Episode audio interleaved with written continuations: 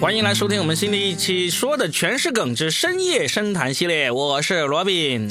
大家好，我是宝藏中富佳倩，好久没有用这个名号和大家聊天了。大家好，我也不知道我是不是八卦的海风，我到底是什么？今天不是八卦，我们今天要聊一个嗯，有点深度的话题啊。这个话题呢是佳倩提出来的，就是说我们要怎样跟自己和解。其实他一提出来，我就很认同，因为我很想聊这个话题。确实是人到中年，我们有很多东西是需要跟自己和解的。而且我刚才问了一下嘉倩，我说你是怎么突然想到这个话题的？他说他参加了一个活动，里面。是某个产品专门面对中年男人的啊，就不是你们想的那种产品啊，不是你们想的那种产品。然后呢，就想到是那种产品。你们想到的是哪个产品啊？是用的还是喝的还是擦的？他好我也好。呃，喝的酒类的产品。酒类产品。但是就是从一个不是经常喝酒的男性来说。我本来就已经那个什么了，我为啥还用酒麻醉自己呢？对不对？就那当然，它是受众是不一样的。所以不管了，就是这个酒类呢，他们想的东西有点牵强，但是他们这个想法呢，倒是牵动了我们说啊，我们可以聊聊这个话题。对，因为其中有一个嘉宾就说，其实人到中年就是要一个和自己和解的过程。嗯，这个概念其实我经常在我的节目里面也聊，因为我晚上节目的受众也是男性居多。我们其实聊过很多次，呃，你什么时候跟自己和解啊？最近你在什么样的？问题上跟自己和解了，每一次哦，一定都有很多的小作文写过来。嗯，真的好。那我们今天呢，就从我们从三个方面来聊来和解这个话题，好不好？我们先从这个身体上。怎么跟自己和解？先从肉体开始。对对对，先从肉体开始。物质第一性，你不能说那是肉体。真的，身体上和解，我有一个很明显的一个点，就是真的是跟身体和解。就是我以前啊，曾经是一个非常热爱体育运动的一个体育健将。嗯。就是我从高中开始到大学到刚刚毕业那几年，我都是每周好几次运动那种人。从踢球啊，打球啊，到那个健身啊，游泳啊，爬山啊，这些都会去参与的。但是我大概从六七年前开始，我就认命了，因为六七年前开始，我就发现有一个很大的问题，就是我不管做什么运动，我都会受伤啊，包括那个，包括。中文真是博大精深的，一说那个，我没说什么吧？就是就走路，那个那个不算运动好吗？那个怎么可能不算运动呢？那个呃，那个从这个热量消耗上面来说，它算不上运动啊，它只算这个活着。我真的说，包括游泳。慢跑，这个看起来不激烈的那个运动，我都会受伤。受伤就会休养一段时间，然后休养回来之后呢，如果你再坚持的话，又会受伤，导致我现在是做任何运动，我都基本上就有一个天然正当的理由，说我不去做，我不去参与了，因为我会受伤。那你和解了之后，不做这些运动之后，不那个以后，那和解了之后，我就只做那个了。那现在除了那个以外，其他的呢？基本上没有了。我甚至连微信运动那个步数都关了。那就是你的生活的变化有哪些？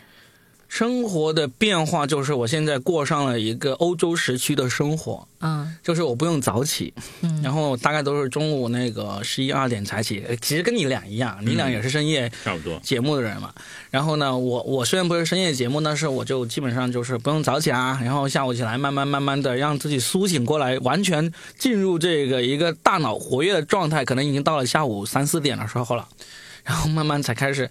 呃，做我该做的这种创作呀、表演啊，呃，或者这个这种文艺创作相关的活动，因为以前呢，多多少少还是对这个生活作息有一点要求的。你要有这个体力、有这个体能去做这种打球、踢球这种这种运动嘛，或者健身这种运动嘛，现在都没有了。那你身体感觉怎么样吗？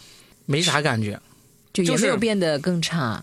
没有变得呃差是慢慢积累才会知道某一天哇我已经变成这个样子了，嗯，它是一点点的，就像那个就是你们之前每天喂一点，每天喂一点毒药一样，最后才对 才被毒死。对，是慢性的。我我我我为什么说我这个是和解呢？是因为我是接受了，我接受我现在运动不了了，或者做不了这种对抗性，甚至不对抗性的稍微激烈一点点的运动我都做不了了。嗯。但是以前我曾经试过有一次我是不和解的，大概是在二零。零八年吧，零八年是十几年前了吧，十五年前了吧。就有一次，那时候就突然间我发现我有腰椎间盘突出，我那时候是非常不理解。那时候我还是在很积极的运动啊，生活作息还挺有规律的时候，怎么就会得腰椎间盘突出呢？我就觉得实在是太不公平了。就那个腰用多了是吧？我我后来有点怀疑，是因为那段时间我的工作要每天要开至少三个小时以上的车，我是怀疑是做太多导致的。反正不管怎么样，反正就是在零八年我才三十出头的那个年纪就腰椎间盘突出。虽然我去后来去治疗的过程中，我也发现医生也跟我说，其实这种东西其实不太分年龄的，因为我在治疗过程中也有遇到那些高中生、初中生过来治疗腰椎间盘突出的。那有点早，没有没有，这个这种东西其实就是一个运动伤害嘛，就是导致你是那，所以但是那那那时候十五年前我是很不很不服气，很不和解，所以我用尽了各种各样的方法来去治疗自己这个腰椎间盘突出，就是除了医生。给给的方法之外，我自己还找各种土方啊，比如说呃买那种硬板床啊。我为了买硬板床，我还去特意去那种做装修做装修的那种那种那种商店里面买了一大块那种亚克力板，就割成了那我那个床的那个大小那个尺寸，放到我那个床上面去。就是它只有一米宽嘛，就我们家床就刚好一半，我就睡在我那边是一个硬板床啊。然后呢，还去那个楼下的五金店去打造了一把梯子。一个铁管的那个梯子拿到自家阳台上，然后每天晚上在上面把那个膝盖吊在那个梯子上面，就倒挂，像蝙蝠一样把自己倒挂在那个梯子上面，就是因为这个这个偏方说能够把你的腰椎给拉宽，让你的让你这个突出给缩回去，缩回去了吗？没有，但是不疼了。其实腰椎间盘突出这种事情，就过一段时间，你的身体是能够让你适应掉，就是。你感觉不到疼痛了，然后呢，就你就当做它不存在了。那个亚克力板我是早就扔掉了，但是我那个自己打造的那把钢管梯子，一直是到好像去年我才扔掉的。嗯，就是彻底和解了，管你要不腰椎间盘突出，腰能还能用就可以了。哎，那峰哥呢？你那个啊，身体怎么样？呃，是这样哈，就刚才他说这个过程，我就在回忆啊，就是去年的时候，去年大概就呃就是这个时间，我做了几个月的运动，就是叫原地的整体运动。原地整体运动，它是什么运动？是这样，就站在那里不动是吧？那叫运动吗？站在那里冥想，自己正在运动。是原地整体就身体嘛，整体运动就冥冥想的这里，从脚趾头开始到那个头发梢，每一个细胞都在运动。其实就是原地的拉伸啊，包括这个就是腿部啊和这个肩部啊这种协调的运动。嗯。结果呢，就是造成了什么呢？造成了那块地，那块地圆了，肾结石犯了啊！对，因因为你都知道，就是那次，就是我就就疼了十二个小时，原因就是我蹦跳的时候。把原来在肾部的那个结石给蹦出来了，蹦出来了，蹦到了尿道。对，真的是这样，真的是这样。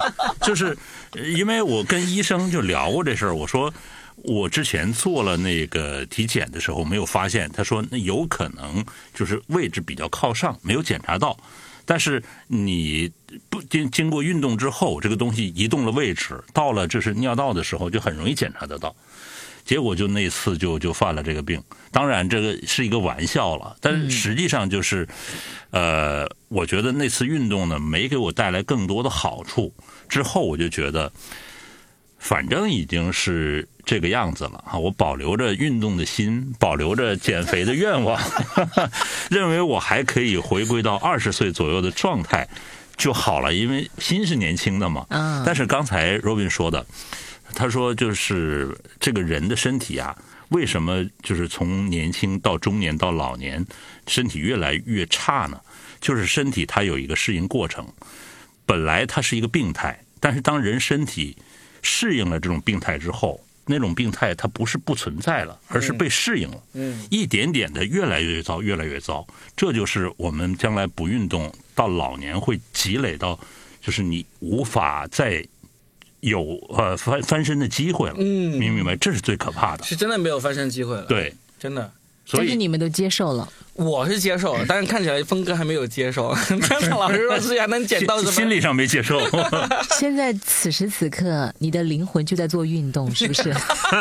对对对对对对对。峰哥，就是你要是不接受病态的话，那你就只能变态了。但是我还是尝试了，因为就最近呢，还是觉得身体还是呃越来越糟糕了。就是你包括你看一次小感冒，然后咳，大概需要一个月的时间来恢复。嗯，当你如果身体强壮的话，可能就是发烧一一周七天嘛，它是有一个时间就 OK 了。但是经过这么长时间，我就知道啊，坏了，那我的身体已经向我发出警告了，我只用意念减肥或者用意念运动是不行的了嗯，啊。是真的。那佳倩呢？你有没有这种身体上跟自己和解的这么一个有啊过程我跟我的皱纹和解了，啊？跟我的法令纹，还有那个眼睛下面的这个皱纹和解了。就发现自己做不起热玛吉是吧？做得起我也不敢做。我中间有一段时间呢就很焦虑，嗯，因为有的时候我也要去主持一些外场的活动嘛。哎呀，看着旁边那个给我化妆的小女孩，嗯九几年的，她还要昧着良心夸我：“哎呀，你皮肤真好啊！”巴拉巴拉。我心里想，在这前面加解了没？当然要加解了。嗯，我个子也在这儿，是吧？这个东西藏不住的。然后紧接着呢，我每次确实觉得状态是肯定不如以前的，再加上确实没有做热玛吉，然后也不敢做，因为我是一个很怕痛的人。嗯后来我就想，我用我自己的土方法来拯救我自己。我跟你讲，我就买了两个仪器，第一个呢是一种那个推拉式的。可能男生不懂啊，但是女生肯定就知道，一个电动的推拉的，紧接着还有那种家用美容仪，嗯，就那种什么红外线呐、什么，就把把自己的脸放到锅里蒸一样的效果那种是吧？倒也还没到那个程度，反正就是它号称是能够让你就是提拉呀、紧致啊。哎呀，反正我们就是为了这个皮囊服务的。嗯我呢就在家里面自己琢磨，以前我觉得我的皮肤是很厚实的。厚实到我无论用什么产品，它的效果好像都差不多，所以我那时候就放肆的、疯狂的，我的流程啊说出来，女孩子们听了都觉得很疯狂、很可怕。就是比如说，我一开始洗脸用的洗面奶是一个品牌哦，先卸妆一个品牌，洗面奶一个品牌，紧接着面膜又是另外一个品牌。用完面膜之后呢，要做那个先是震动提拉的那个，又是一个不同的面霜。做完那个以后呢，再做那个什么美容仪的提拉，又是一个品，等于我一下用了七八个不同的护肤品。就是东北乱炖嘛。对，然后成功的把我的脸炖烂了啊！就有段时间，可能若比你真的是没有留意过我是吧？啊，一点都不关心你的女搭档。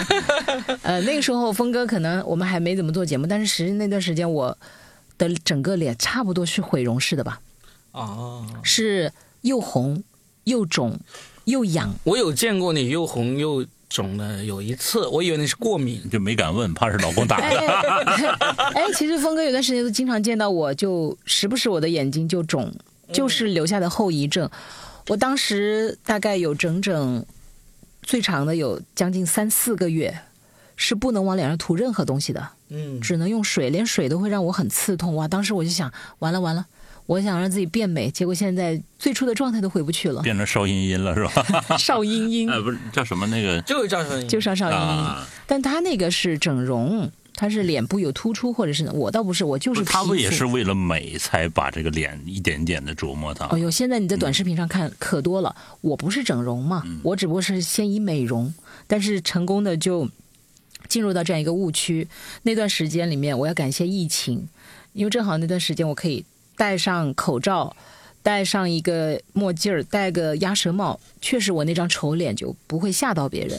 但到了晚上自己回家看着，还是觉得惨不忍睹。重要的是什么呢？真的很痒很痛，我要去抓它就会把皮肤抓烂，然后我又不敢涂任何的药，还是挺难受的。真的。我虽然不靠脸吃饭，但毕竟这样去示人，对特别对一个女人来讲，还是打击蛮大的。那段时间我挺萧条的，但是我知道了，原来很多东西并不是越多越好，也不是越贵越好。其实这个道理呢，很多人都口头上说是行的啊，但当你真正的你看出现这样的情况的时候，你就还是觉得挺可怕的。那紧接着我怎么可能还敢去做其他的什么项目呢？都不敢了。我现在就比较坦然的接受，我可能有法令纹呐，或者是脸有垮呀，没有关系。我后来就不断的给自己洗脑，你的谈吐、你的言行举止、你的整个人的状态，才是代表你的。而不光是说人家真的会因为你这一张脸而看别你，或者是对你有一些偏见，不断的给自己洗脑，成功的洗脑了。哎，有没有什么就是标志性的事件令你达成这种和解呢？还是就是自然而然的就发现就是只能接受这个事实了，然后就和解了？倒也没有那种什么突发事，我那天就顿悟了，没有，就慢慢的、慢慢的，因为你解决不了它，嗯，没有办法呀，你就只能。就是接受吧，很多事情可能就是这样子的，不会像小说里面一样出现一个突然之间这种过山车一样的没有。我觉得这种身体上的那个和解，基本上都是这样子，你就是一次又一次的不接受，但是一次又一次的他就打击你，让你不得不接受。哦，你要这么说的话，我还确实是有，就比如说有段时间峰哥看我时不时眼睛还那个，因为我还是不死心。我也有不死心，我跟你说，你说说，你先说你的怎么不死心？之前最长那个就几个月嘛，嗯，好不容易好了之后呢，熬了一两个月，我觉得差不多了，看上去又恢复了，我又整一个不同的产品，然后总想着能不能死马当活马医，嗯，然后我只要用一次，第二天立马起反应，我就知道了，我这张老脸是经不起折腾了，还是要对吧？就认真的对待它。对啊。我我说的那个，我就是我接受自己不能再去做以前那种那么激烈的运动的时候呢，也是真的是一次又一次的不服气，然后一次又一次的受伤，然后呢，关键是他受伤的那个位置或者受伤的方式还是各种花样百出，在你完全意想不到的时候都能够受伤。最让我震撼的一次就是我那个小腿那个肌肉撕裂，就是在我某一次去打篮球之前，我做足了所有的热身运动。基本上热身了差不多半小时，然后一上场，我投了一个球，都还没有开始，只是在热身投球，跳起来下来，那个小腿就撕裂了。哎，你不是那个刘翔吗？不一样，完全不一样。这是我人生第一次小腿那个肌肉撕裂，但是你就发现，以前你打篮球啊，打篮球的人就知道，或者是运动员知道。就是你不是专业运动员，你哪会做什么热身运动的？一到那个现场啊，缺一个人，马上你鞋带都没有系好，你就可以上去就投入战斗了。那那次真的是那么认真的热身了差不多半小时，然后还能够造成。几乎是我打篮球有史以来最严重的一次那个受伤，就不得不就真的，这让我想起来我我换车子的一个过程，就是我有一辆开了差不多十年的车子，但是我其实保养还挺好的，开起来是很顺很爽，没有任何一个就是让人很受不了的故障的，但是它就是会不停的出故障，从一年出一次，可能到一年出几次，而且每次的故障都是出在不同的地方，你就知道。这辆车子其实真的已经是差不多到时候了。哦，明白。嗯，其实它就是一个循序渐进的过程。嗯，因为原来我们更年轻的时候上学，那个时候你的身体它是一直保持着一种运动状态。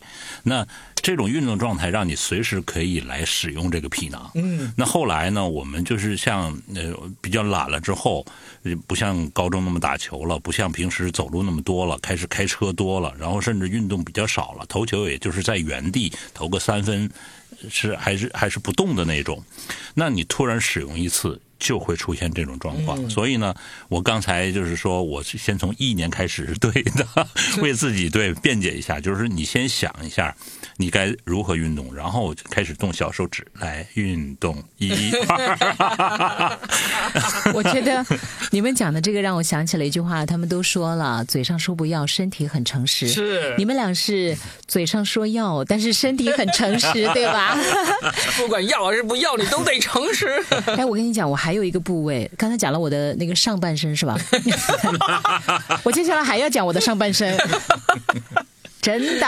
好的好的，我接受了，我就不可能是一个很有曲线美的女性。嗯，这对一个女生来讲也是不容易的，好吗？我年轻的时候可希望自己是一个很丰满的那个啊胸围的女生啊。哦，哎，我我问一个很直男的问题，就是女生会在过完青春期之后，还是对这个变得有曲线是抱有这个想法了，是吧？当然有啊，啊，OK，这其实也是生理卫生课没学好。这当然也是来自于男性的凝视所带来的后果呀。嗯，我们一部分当然是觉得这个是不是更好看，因为有太多的这些杂志啊，或者一些美容的东西都在诱导你嘛。嗯其中还有一部分也不要否认嘛，取悦男性，取悦自取悦男性，其实最终也是为了取悦自己。我觉得，嗯嗯，那你还是会有这样的一个想法的。嗯我在十几岁的时候特别着急，我觉得嗯，那时候青春期还没过啊，那就很正常呀。但是我身边的很多女孩子已经，我是因为当时发育的比较慢一点点，真的，她们已经，我我不说波涛汹涌啊，但是至少是还已经出现她的女性特征了。嗯我依然跟个爷们儿似的。为什么说我的女性呃意识觉醒的比较慢呢？一方面也是身体方面，它会比较慢一点。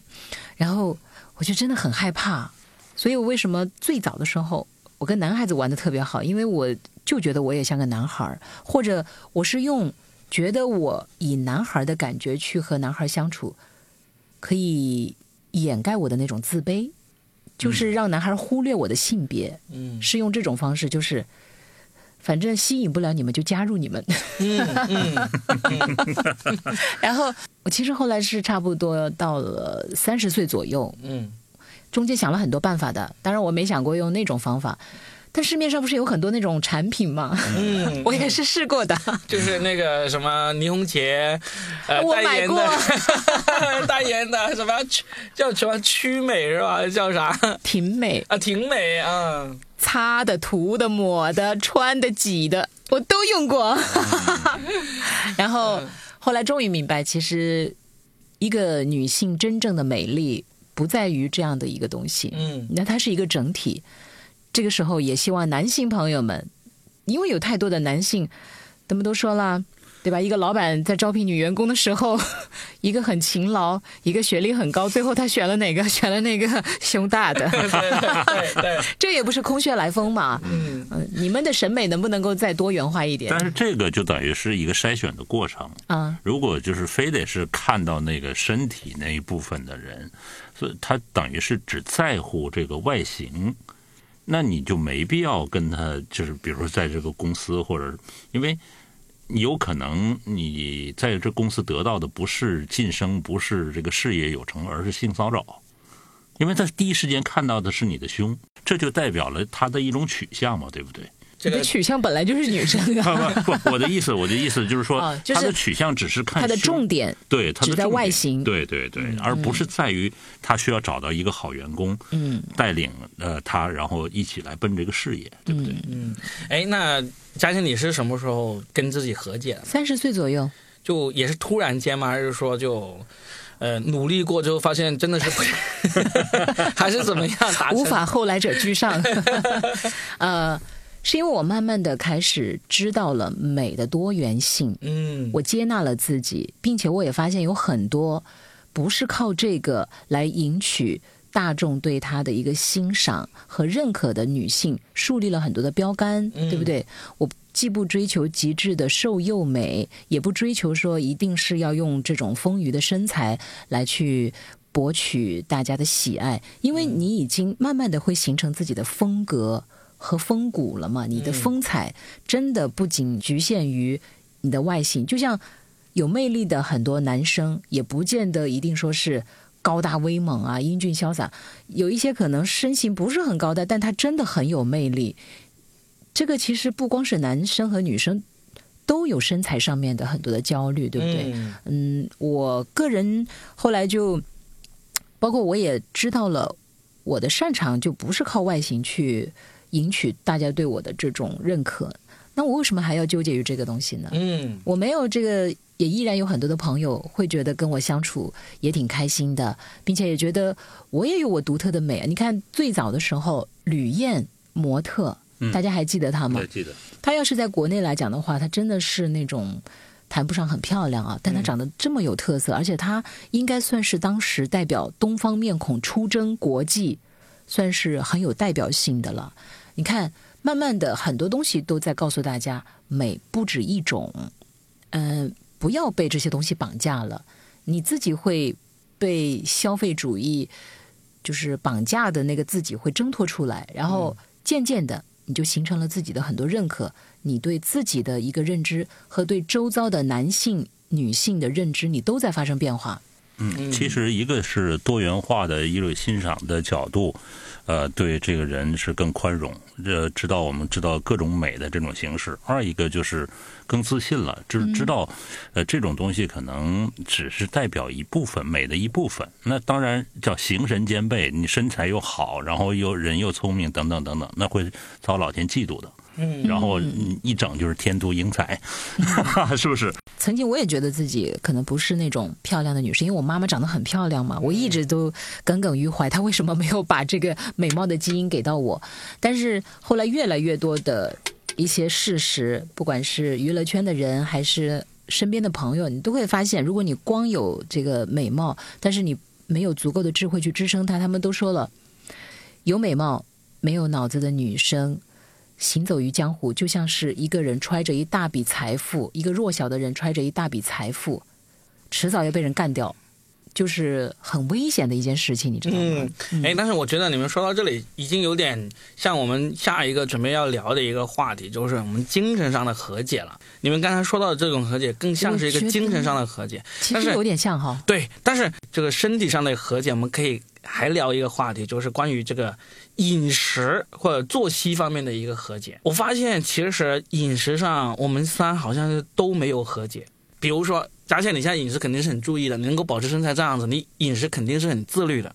这种自律呢，我不知道你算不算是没有和解哈，就是觉得就一定还是要用这个呃，就是要坚持饮食上要自律。才能保持，然后呢，峰哥呢，其实饮食也是相当自律的，虽然你没有保持成功，但是饮食上相当自律。而毫无疑问，这三个当中，我在饮食上是感觉是最和解的一个人，对不对？我该吃吃，该喝喝，包括现在正在录节目，但是刚才也听到我那个易拉罐咔嚓咔嚓的声音，包括一边在录一边在喝啤酒，是吧？就相当的放纵的一个人，但实际上这也是我的一个不和解。因为我是在青少年的时候，不知道为啥，我就有一种对于某些人挑吃挑食这种事情，我是特别看不顺眼的。我就觉得大家一起出来吃吃喝喝啊，你不要有那么多讲究，凡是那种有讲究啊，我这也不吃那也不吃，我也不喝酒，我也不，我只喝红酒，不喝白酒，不喝啤酒什么之类的，我我其实很不喜欢的。然后呢，我为了让自己不变成这样一个人，我就从青少年开始，我就。我作为一个广东人，我其实是一直没有吃辣的这种传统的。但是我后来读到高中的时候，我就发现很多同学都吃辣，大学跟加州天南海北的同学都有都吃辣，所以呢，我就硬是要迎合大家，就说辣我也吃了啊，酒我也喝了，什么酒我都喝。要吃东西从来不会挑挑拣拣，说啊这个不吃啊，什么内脏不吃啊，什么什么虫子不吃都没有。一直到现在，我发现我其实我都还是没有和解，就是我觉得我人生就不应该在挑食这件事情上面去 去做这个事情，所以就到到我现在也是，我我包括我前段时间我发现我吃辣和吃蒜会拉肚子，然后呢就有一段时间我就变得跟大家一起出去吃饭的时候，别人问我有没有忌口啊，我就会说啊，呃不要辣啊，或者说不要放蒜，但这么做一段时间之后，我就觉得很难受。然后我想想，哎，拉肚子就拉肚子嘛，拉那么一两次、两三次也就拉完了，所以我又变成了那种，我就坚持出去，大伙吃什么我就吃什么，而且大伙要吃这个的话，我可能还会吃的更欢的那个人，我就觉得我这其实也是一种不和解。哦，其实你要说和解，我我好像也没记，我除了把这个有糖的饮料记了，把这个奶茶记了，别的因为是那个就对我会造成。更深的影响，对身体造成更深影响。我把它记掉之后，别的我好像没有记掉，基本上没记掉。晚上吃东西我还是吃的，是吧？对。哦，对对对，我记得有一次 我们聊着聊着，峰哥就拿出 从他的那个 从那口袋里拿出一包面包给我们。这一点呢，其实我们可以说是在饮食方面不怎么和解啊。然后呢，作息上，你们有没有想过要过一种那种规律的作息生活这种？哦，作息上其实我有一个和解的，嗯，以前我做晚间节目嘛，嗯我们上班并不累，但是它的后遗症就是做节目很亢奋，回家以后真的会睡不着。以前我很焦虑，因为有太多的这种呃链接都说。十一点就是肝在什么解排毒对，如果你要是不睡觉，就会怎么怎么样。啊，那时候还看得挺胆战心惊的，而且我妈妈会给我转很多那种老年人特别爱看的东西给我。嗯我有有时候点开一看，就觉得我下一秒就要嘎嘣了。呃，那段时间我试过什么喝牛奶啦，呃，听音乐啦，嗯看政治、语文、数学书，啊，就为了让自己快点入睡。因为他们说了嘛，看那种书很快就入睡嘛。嗯。还有听英语，嗯。包括还有放那种就是什么白噪音，啊啊。我啥都试过了。嗯。包括还有就是说睡前呃运动让自己很累，嗯，我都试过了，都没有用吗？真的没什么用。嗯。然后我大概从什么时候开始吧，我就觉得就这样吧，嗯，因为你使劲折腾自己睡不着更痛苦，对，因为你会对自己产生一种强烈的挫败感。我干脆就是，现在我非常喜欢和享受这种睡不着的夜晚。然后到了一定的阶段，比如说我想搞卫生搞卫生，想试衣服试衣服，想把家里面再重新摆一下，我又摆一下。看书、看电影、写点东西，或者哪怕我那天就想刷短视频，让自己彻底摆烂一下。等到了一定的阶段，你的身体自然会累，嗯然后你就睡就好了。嗯，我今天发现这个状态特别好，嗯我都发现我皮肤好多了。真的和和解的好处。嗯你睡好了以后，睡觉其实是最好的美容。嗯我不骗你，我要是那天睡不好，整个人就很惨淡，大家应该都有感觉。但我要是那天睡好了，哇，面色红润哦。嗯最好的美容品就是睡觉。嗯。好的，那我们把这个身体上的一个和解都说了差不多，我们就说说精神上的和解吧。嗯就我们有没有一些就是以前我们很纠结的一些原则，或者说那个做人的一些呃，就是就是你在自己精神上过不去的一些事情，但现在到我们这个年纪也觉得啊，其实也没有什么一定要坚持的。肯定有、啊，有有吗？那你你你有哪一个？因为我先说吗？可以啊，你先说嘛。我以前是一个很喜欢自证的人，自证什么意思？特别想自我证明。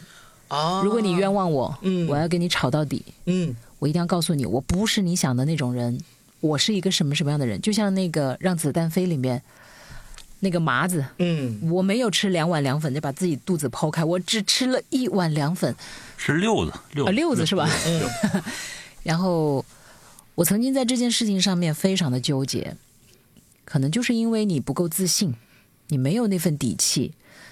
但凡有人给你贴了一个不属于你的标签，你就真的是特别的着急。我不是那样的人，真的，请你相信我不是那样的人。嗯曾经有一个在工作当中发生的一件事情吧，当时呢，我就听到了另外一个同事传给我说，有一位我的领导对我有一个什么样的看法，然后又涉及到钱。我当时整个人你知道吗？我是在厕所里面他跟我讲的，我当时做了一个什么举动，很电影哦。我把我的手垂向了那个镜子，嗯，是不是很男人？好疼，非常抓。我就是问赔没赔？没那么大力气，但是那个手好疼哦。嗯但我当时真的整个人就憋到脸也通红。我当时的想法就是，我要把整个事件当中的所有跟我接触过的那点点钱的人全部拉到一起，我要拉上那个造我谣的那个人到我大领导的办公室，一个一个给我作证，然后告诉他我没有，然后我辞职。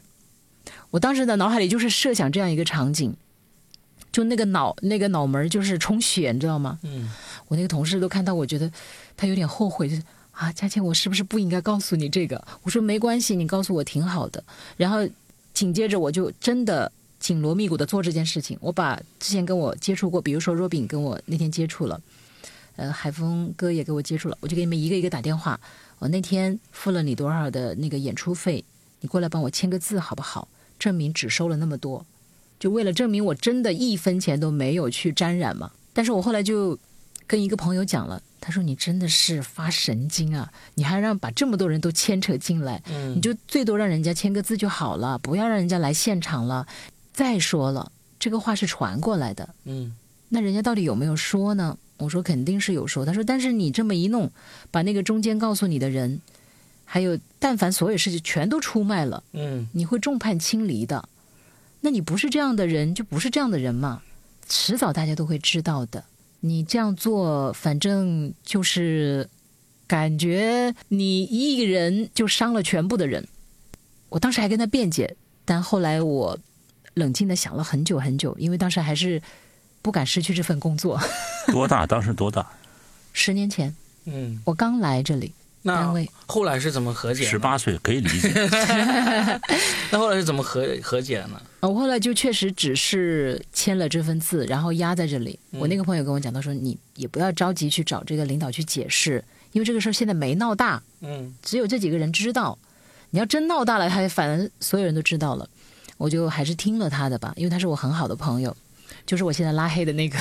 哎，你说的只是对这件事情的和解，还是说你在想法上、精神上其实他是他是代表了他当时的这种方式，处对事的方式。就是我当时很极端，嗯，从这件事基本上就后面我很多事情我就慢慢的都开始用这样的方法，就是我不再那么的冲动了。想要自证自己。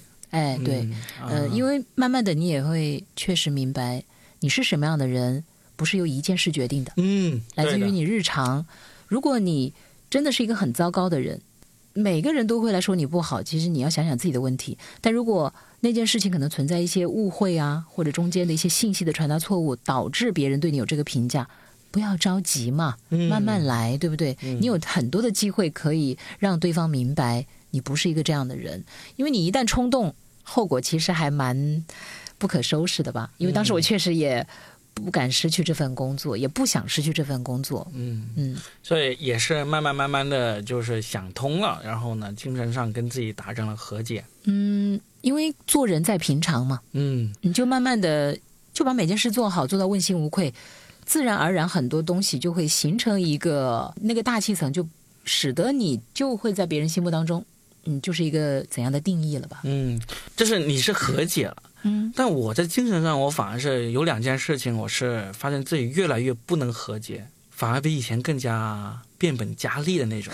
什么事？就有一个，第一个就是我对这种愚蠢的人和事，是比以前更加不能容忍。当然，就有时候以前是看到别人的愚蠢的事情都都容忍不了，那现在是基本上是看到别人的愚蠢没有波及到我自己身上的时候呢，我是可以相对以前来说是宽容了很多。但是，一旦那种愚蠢的人和事波及到自己身上的话，我现在是依然是非常的不能和解。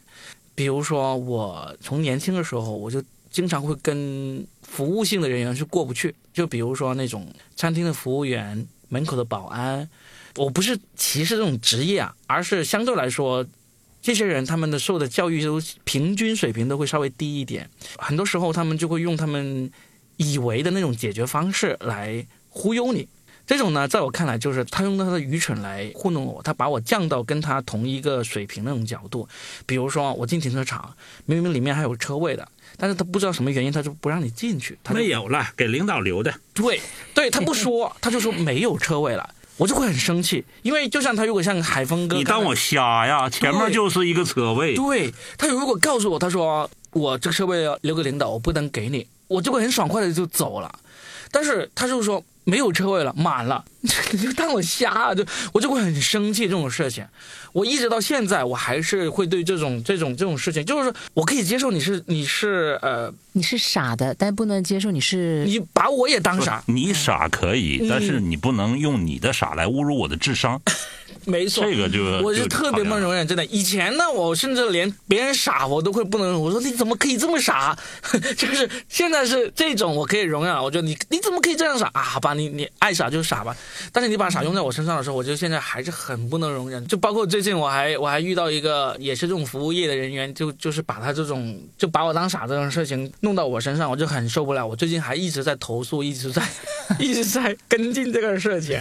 所以这是第一个，我觉得好像不管到什么年纪啊，我也不知道到什么年纪我能够连这种都能够和解。但目前来说，我是还是很不能和解的。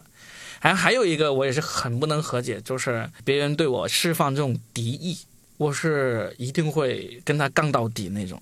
就什么样的敌意？就是就是说，比如说，就是你可以不喜欢我，对不对？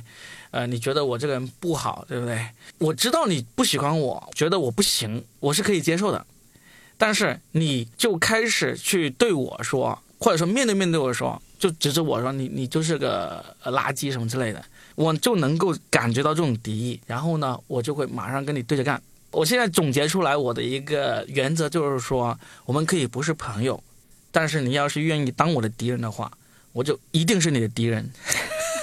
就我就发现我这种情绪是越来越强的，越来越牢固，因为我这种人特别敏感，我是很容易感受到敌意的。就是如果这种敌意你是对着我来的，我就一定会跟你对着干。这种就是我也不知道什么时候能够和解啊，但是这种事情给我带来很多麻烦，就经常跟人撕逼啊、拉黑啊、互删啊，呃，就这种，真的是。哎，那我再问一下你现在能够很敏感的感受到敌意，是不是也能够很敏感的感受到爱意和善意？其实爱意和善意也是非常敏感的，而且我会很感激这种爱意和善意，这是一直以来都在这方面我觉得是没有问题的。嗯，但是敌意这一块，我也是这几年我才越来越明确，原来自己非常在意敌意这个事情。就是不管你是一个多么德高望重，或者说多么慈祥和蔼的一个人，一旦你对我释放出了敌意，我就会完全不在乎你这些东西。我就说你就是我的敌人，我就是要跟你对着干。我知道这是一个缺陷，但是我真的是我发现还和解改不不了，和解不了，真的是和解不了这个事情。啊那就做你自己吧。嗯对，只能这样说了。峰哥呢？我呢，吃长这个 Robin 几岁哈？不太多，就是大概不到三十天哈。然后呢，就是 Robin 之前的这种表现，我是跟他差不多的，都会有，呃，会经历那个过程。那后来我怎么和解的？因为我觉得就，因为人生过半的时候，你会发现你手中的时间筹码越来越少了。嗯你在这上面浪费这样多的时间，其实是不划算的，因为你有更好大把的时间去感受爱意、感受善意、感受其他的那种恶意，让它存在很正常。因为，呃，无论你跟他的对抗还也好，或者怎么样也好，你没法改变他的恶意，你没法他就是改变他这个人的本身。另外就是，呃。有很多事情，把它放在人生的这种长的这个距离距离来看，它是很短的一段。这个东西就你可以几乎可以忽略它，因为什么呢？因为你想想，你要活七八十岁的时候，仅仅是跟这人交往的呃一一点点的时间，在那七八十岁，你分一下分母，就大概是七十分之一，不太重要，没必要了。另外还有一个就是。我在和别人聊天的时候，做聊天节目，对于我来说是一种呃自我修补。对于别人来说，他们说：“哎呀，我在你聊天当中得到了东西。”我说：“不是，我们得到是互相的。我明白了，过去是不可改的，未来是不可知的。不有那句话说，未来和嗯明天不知道哪呃那个意外和明天不知道哪个先来。嗯，那你只有把握现在。”而现在你要珍惜现在所谓的这个时间，然后珍惜你所拥有的一切才是最重要的。嗯，所以这就是我和自己和解的部分。原来跟 Robin 是一样的，我很敏感，就是你对我的善意，包括现在也一样，我还是能够感受到善意和恶意，而且越来越敏感，对因为你见的人和事越来越多嘛，你越来越有辨别能力嘛。嗯，对。但是我已经不在乎这件事儿了嗯，啊，因为它就没意义。关键是意义在哪儿？我算一个成本。意义，你问 Robin 呢？对 他认为有意义就是有意义，我认为无意义就是无意义。我明白了这个道理，嗯，明明白？就是说我无意义去改变他，也无意义用我这个所谓的像鸡汤一样的东西来让听众、让其他人有所改变。没有，这只是我的态度。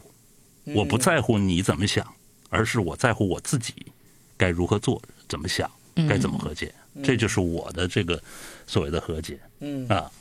挺好。嗯，我我我这个其实这方面我有一点点跟海文哥一样的，就是说我会对于别人怎么样，其实以前我还是会在意的。现在是别人怎么样，我真的不在意了。就是你，你蠢也好，你厉害也好，你你你你牛到上天去了也好，其实跟我没啥关系。嗯或者你蠢到到地底下也好，跟我没啥关系。但是，就是我和解不了，就是你当你把你的那种东西加诸于我身上的时候，我是如果这个是一个不是善意而是恶意的话，我是会一定是会会奋起反击。就目前还是和解不了，因为这种恶意加诸过来，其实没有什么实际上的一个损失啊，它不是说呃一个恶意加诸我身上，我看我就损失个十万八万那种，就是完全没有物质上的损失，但是精神上是还是接受不了那种。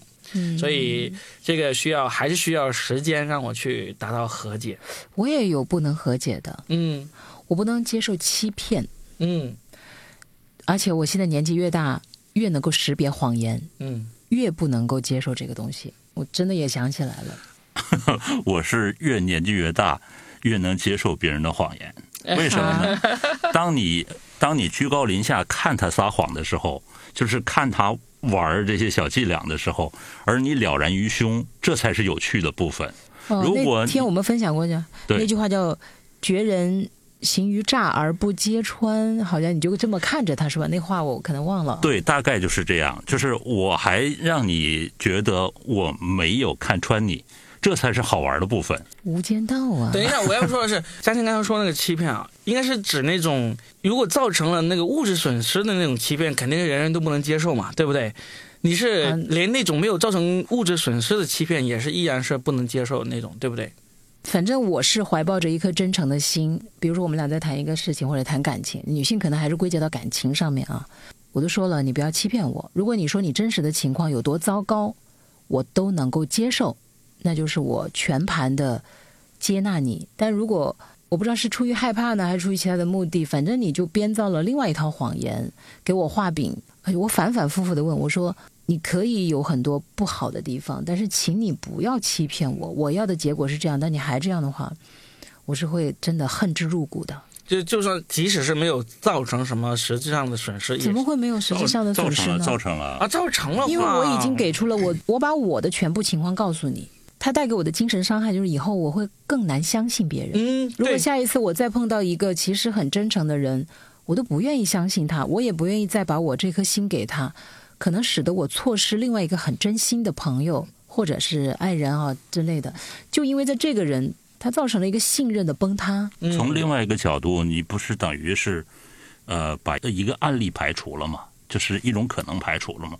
就是我们在做题的时候，只有一个正确答案，对吧？然后有诸多的错误答案，千奇百怪的错误答案。当你排除了这个，你不接近正确的更近了一步吗？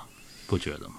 呃，但你看你们俩就使劲劝我和解是吧？没有没有没有没有劝你和 没有没有没有劝你和解我，只是想要了解你不和解的点是在哪里。因为就像其实像峰哥说的那样，是一个道理，嗯就是呃他都知道仅仅，是个道理，仅仅是个道理，他并不能改变人，仅仅是个道理对而已。他都说了，我知道你在欺骗我，但是我反复的试探，我能不能我把我的东西全告诉你？我希望你也能看到我这片真心，就又归结到你那，就不要把我当傻子，行不行？嗯嗯，但是我对于愚蠢是很难接受的。但是有时候他欺骗我，也是欺骗，他用他的愚蠢欺骗你、啊。不一不一样不一样。有时候我能够看出来他的那个欺骗其实是很高明的。假如他这个欺骗是没有造成那种实质损害的时候，我反而对这个事情呢，我不会那么生气或者在意。因为你用一种很蠢的方式欺骗我，比如我刚刚说的那个例子，明明还有车位，你就说没有车位，就是很蠢的一个方式嘛。你你真的以为我看不到吗？对不对？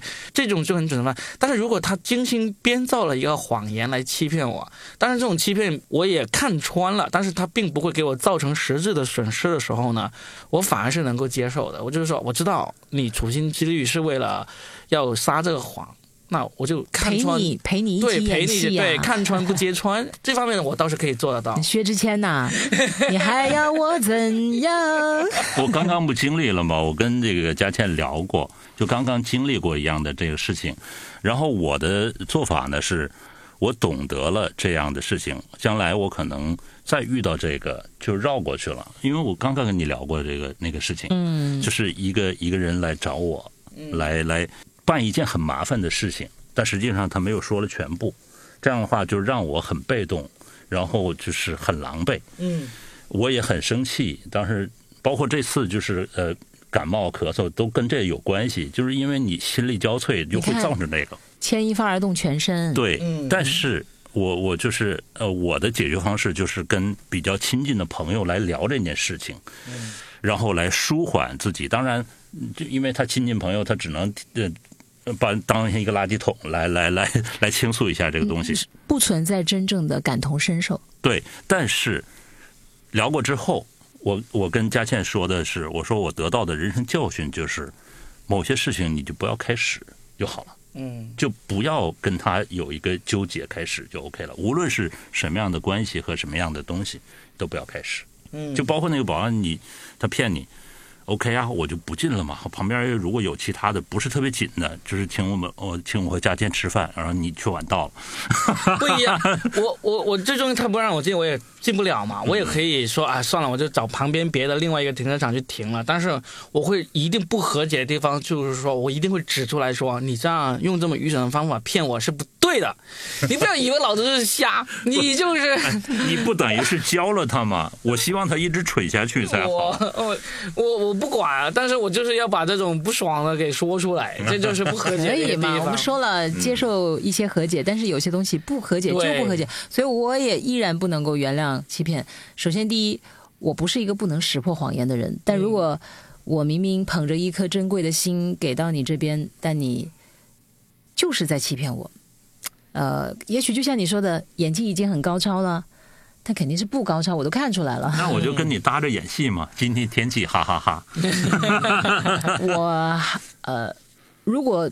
那你就说回到一个逢场作戏，那我不是逢场作戏啊，因为我是投入了我的全身心。要不我比你们俩都大呢，狡猾那么一点点。老男人，就是你们这种老男人，自以为演技高超，你以为我们看不出来吗？不过是给你一个机会来进行自证而已，好不好？我都这样了，就不要牵扯我了。哎呀，这个人太蠢了，我受不了啊！血都没咳出来，演技这么差，哎，然后每个人就是有自己，因为我毕竟交付出这个信任是很难的。你要知道，在大城市生活，大家都有自己的这个建起的一道一道心墙。你好不容易敞开这扇门，对不对？是你打开那扇城门是不容易的，但是你好不容易打开一次吧，对吧？你还遇上一个骗子。就确实是要很长一段时间再重新建立起你的护城河，你的这个城墙，嗯，它是一个崩塌又重建，也能学到经验，但是伤依然是伤势严重的。看狂飙啊，三十六计呀，哎呀，看那个诸葛亮啊，空城计呀，门是开了，里面是空的。哎呀，我们就是有些事情。和解有些事情不和解，正是因为我们的城门里面是有东西的，不是空的，才会这样，是吧？你这话说的特别对，我这城门里面金银珠宝，对呀，就是要不怎么会叫宝藏中富呢？我都觉得骗钱这种反而，因为骗钱你有有数对吧？我就有招有数，那我就用我的招数来破解你的或者防备你。但是情这个东西，它还真的跟骗钱是没有什么关联的。对，我觉得有时候情恰恰它无法用物质来衡量，才使得它伤人于无形之中。你看古今中外爱情小说写来写去，电影演来演去，情这个东西才是最有文章可做的。对呀，弄成百宝箱嘛，是吧？哎，对，杜十娘那个，你看你说到这个，我还真觉得举例举的特别棒。他当时完全就可以拿着那个百宝箱。李甲当时说要把他转让给另外一个人，或者他就算是不接受李甲，不接受这个人，他完全可以再找另外一个人，但他那颗心就死了，你知道吗？哇，我觉得你这个例子举得太好了，因为你说他是一个不能识破谎言的人吗？他在烟花之所，哎，什么东西他没看过，什么样的男人没见过，但他好不容易相信了一个李甲，你知道那一刻就是万念俱灰，哀莫大于心死。明明他还有美貌。并且还真的腰缠万贯，但他宁可就是纵身跳入河中，他也不想再，可能还是挺伤人的。这就是嘉庆的心也是一样，就是说，你骗我的人可以，不要骗我的心，甚至骗我的钱都可以。哎，让我想起那歌词怎么唱的，我将真心付给了你。将悲伤留给我自己。那是罗大佑的《爱的箴言》哎，唱歌是一回事儿，但是真要这事儿落到你头上，比如说现在 Robin 是吧，一个美女，然后其实你特别希望她就是坦然的承认我骗你，哪怕他承认他骗你，你都觉得 No no no，这个事情这个例子举的不对，我已经和解了。我相信没有任何美女想要骗我。他们都是真心的。哎呀，好了好了，我们今天呢就趁着这个什么关爱男人节的这个由头中年节，我们来聊了一下这个和解哈。其实本来我们还想聊一聊我们跟某件往事的和解的，但是呢，差不因为多嘛。没没没有聊的不是往事吗？也算是，就是我们没有说具体的往事了，我们就从这个身体以及精神上的怎么一个和解或者不和解，呃，都是一些鸡毛蒜皮的鸡毛蒜皮小事儿。但是不要回头，往前看。再回首，哎，迎这段归途。就是我们就拿我们自己的心里的想法拿出来跟大家分享了嘛。我们也希望我们的听众听到之后呢，也可以跟我们分享一下，你们有没有已经和解的事情，或者说至今不能和解的事情，都可以跟我们分享一下。我依然觉得这就是抛砖引玉吧。嗯，一个人的兵荒马乱，他就是兵荒马乱，你得嗯承认。也许在外表看起来你毫发无损，但是只有自己知道自己的内心经过了多少次的翻腾。千疮百孔了，已经。嗯对对，所以后来为什么说中年人会越来越淡漠？中年人存在很多的一些智慧啊，什么看破不说破。嗯为什么不说破呢？因为曾经你说破，遭人的误解、谩骂，或者是更恶毒的，嗯对对。那后来我们就觉得，我们就不要做一个勇士了吧。但那天我看了 Robin 发的那条微博，我还没来得及回复你。你说，如果有一天我在公众场合有人跑过来，就是指出我存在的错误，我会非常的感激这个人，因为他冒着被讨厌的风险来提醒我。你说的这个，我当时真的很有感触，只是我在录节目就没有办法回复你。而且你又说，如果有一天暴露了录节目的时候还 刚学多余在录另外一个那个外场的节目，然后我其实被你那句话有深深的打动。嗯我曾经就很爱干这种事情，嗯比如有一次我参加一个活动，当时我是一个朗诵的嘉宾，有一个女主持人呢，她在台上主持，她应该也不是我们这个专业毕业，但她主持的也挺好的。可是她的那个腿呢，就没有站站的位置不太对。没有站丁字，嗯就显得她那个身形啊不是很好看。峰哥知道，峰哥是大导演，对不对就？很垮，站在台上。嗯对，然后我好死不死，我等他下来的时候，我就跟他说：“我说，其实我觉得你站的时候可以站一个丁字，这样腿型会更好看，更挺拔。”他当时就嗯嗯，然后上去以后，他依然就是爬开站，当然也没有说很宽，但是确实是就影响他的美观嘛。嗯我当时恨不得抽我自己两耳光，我就觉得他其实是很不屑的，他甚至觉得什么玩意儿啊，来提醒我。嗯嗯，此后我就一直在想，那我下次再遇到这样的事情，我还要不要继续这样呢？他真的在某年某月会突然想起我曾经是为他好吗？想不得。对啊，我们现在和解就是不要去主动给别人提意见，绝对不要。啊，这真是我和解了。就是以前我也跟你一样，我看到别人一些不堪的地方，我就愿意去提醒。嗯，但是在经历了无数次的这个热脸贴上冷屁股之后，我就再也不想做了。那下次要是你那个鼻毛出来了，我要不要提醒你？你要提醒我，就是这样子，因为我自己经历过这种热脸贴上冷屁股嘛。但是如果有一天别人把热脸贴过来的时候，我一定不会把屁股给他，我也一定会把脸给贴上去，把心给贴上去，就感谢他，真的是感谢他，因为我知道那个很需要勇气，很需要勇气，而且真的是很需要冒着风险，所以呢，我会很感激这样的人，也就是我们刚才所说的别人的善意。我们是可以很敏锐的这个感觉得到感觉到的，也会感激的。去掉那份傲慢。嗯，对所以那句话说的其实不是贬义，就是看人下菜碟儿。你得分人，就是你告诉那个人你觉得值得，你才做这样的事情。嗯，因为很多事还是说那句话，我们时间很短暂，不值得的事情，你做了之后，你还要回想你自己做的是否不对，是否让别人怎么怎么样。实际上，你不浪费了双倍的时间，嗯，你自己宝贵的时间，而且你做了一件无意义的事情。哦、但是峰哥说的这个看人下菜，它是需要智慧的呀。对，很多人不是说经历了苦难、经历了磨折就有长了智慧啊。那就像你吃饭似的，你这次觉得吃的好，下次你可能会选择这样的东西。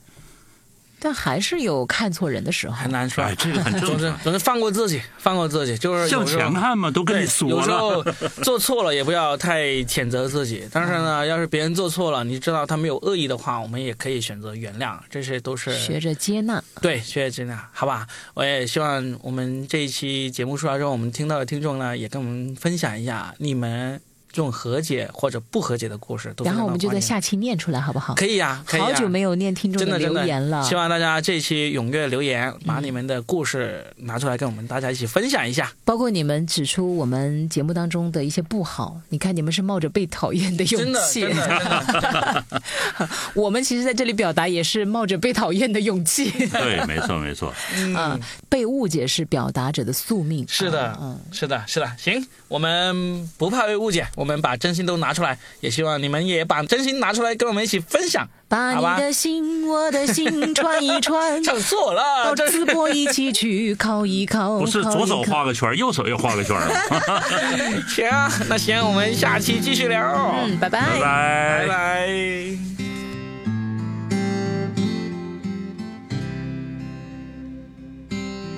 Walking down 29th and Park. I saw you in another's arms. Only a month we've been apart. You look happier.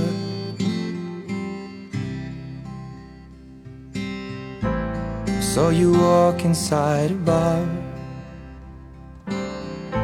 You said something to make you laugh.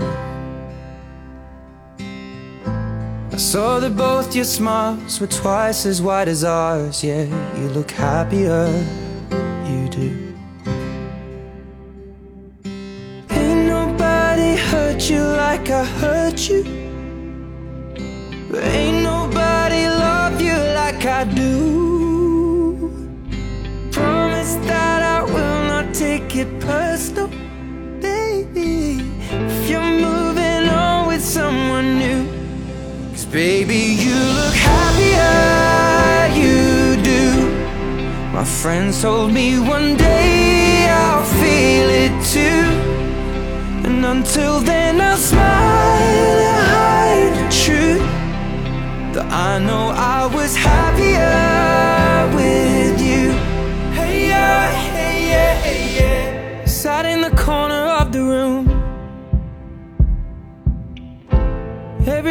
reminding me of you.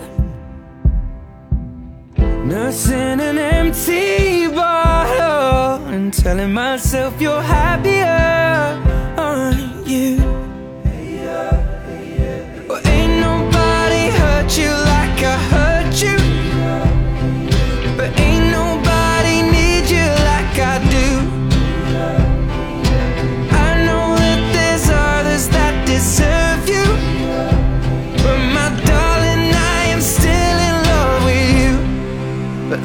Guess you look happier, you do. My friends told me one day